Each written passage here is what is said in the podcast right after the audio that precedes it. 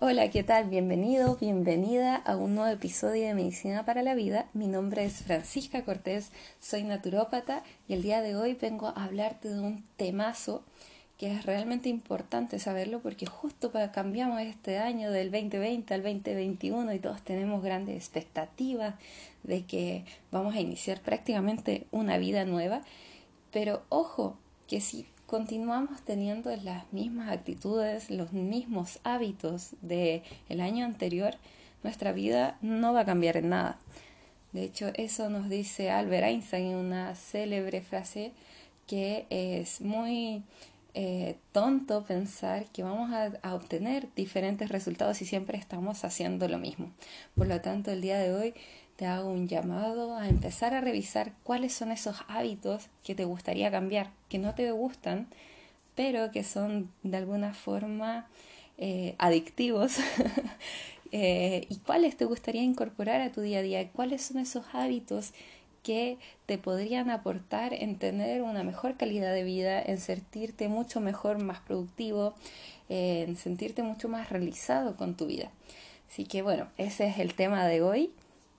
Y a mí realmente me encanta todo esto de lo que tenga que ver con la mentalidad, con el pensamiento, porque desde acá nacen eh, todo lo que ocurre en nuestra vida. De un pensamiento nosotros vamos a ir eligiendo acciones y estas acciones de forma repetitiva van a convertirse en hábitos.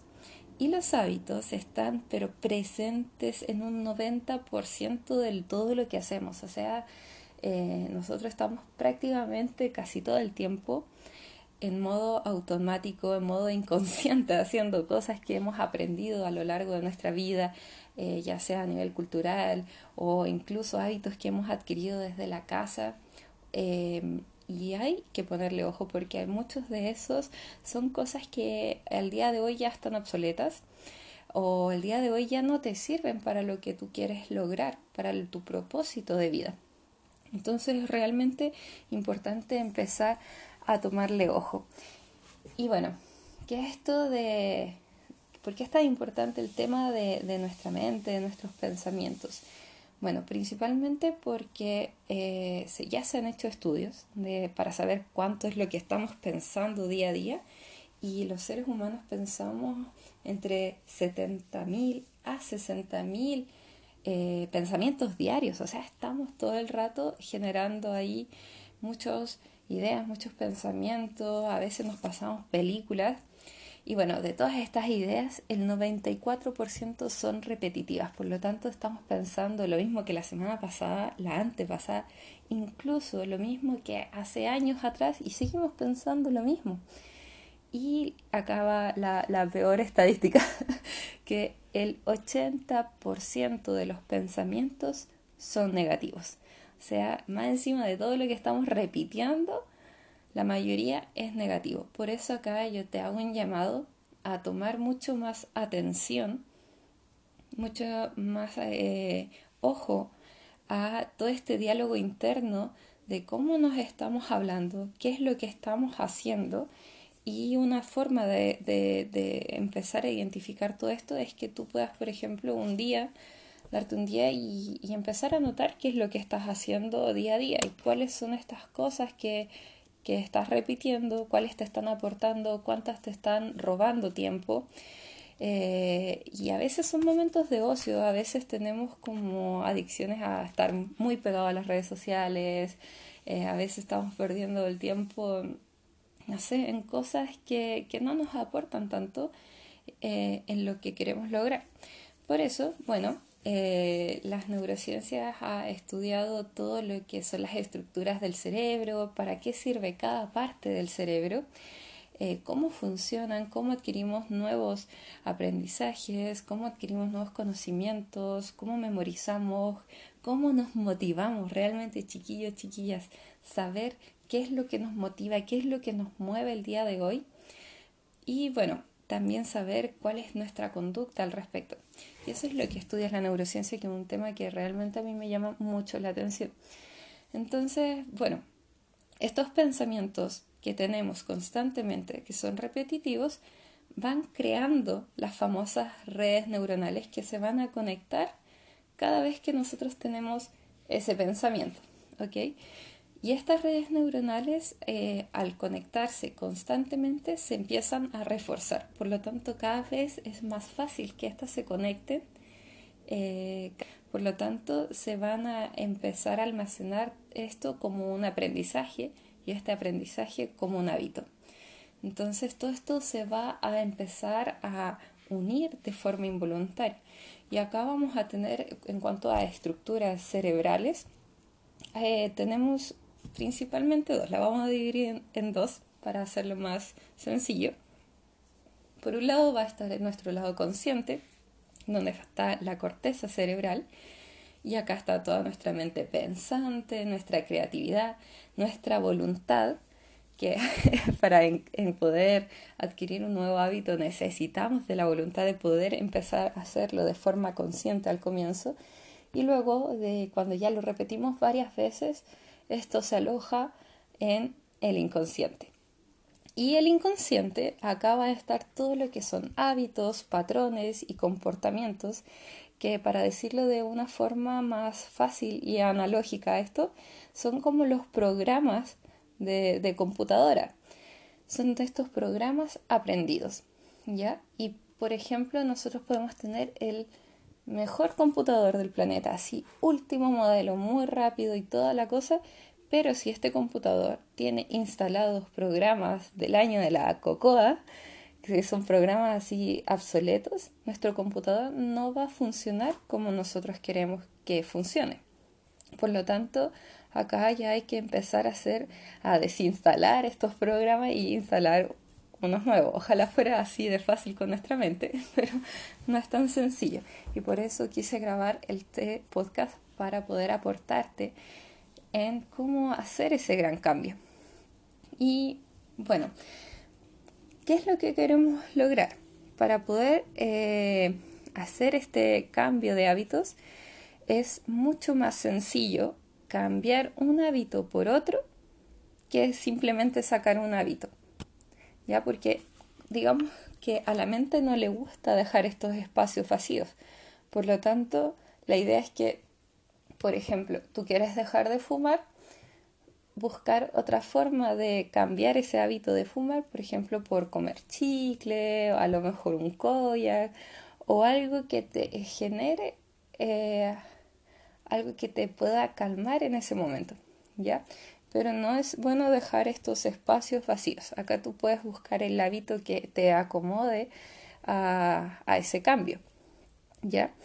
Así que bueno, Primer paso, darnos cuenta de qué es lo que estamos haciendo de forma inconsciente. Lo segundo es, bueno, qué es lo que me gustaría cambiar, de lo que a ti te, de lo que ya estás haciendo, por qué te gusta, por qué lo estás haciendo, qué es lo que ganas al estar haciendo esta, este hábito, que puede ser bueno o malo. Eh, y qué oportunidades te estás perdiendo por estar en estos hábitos.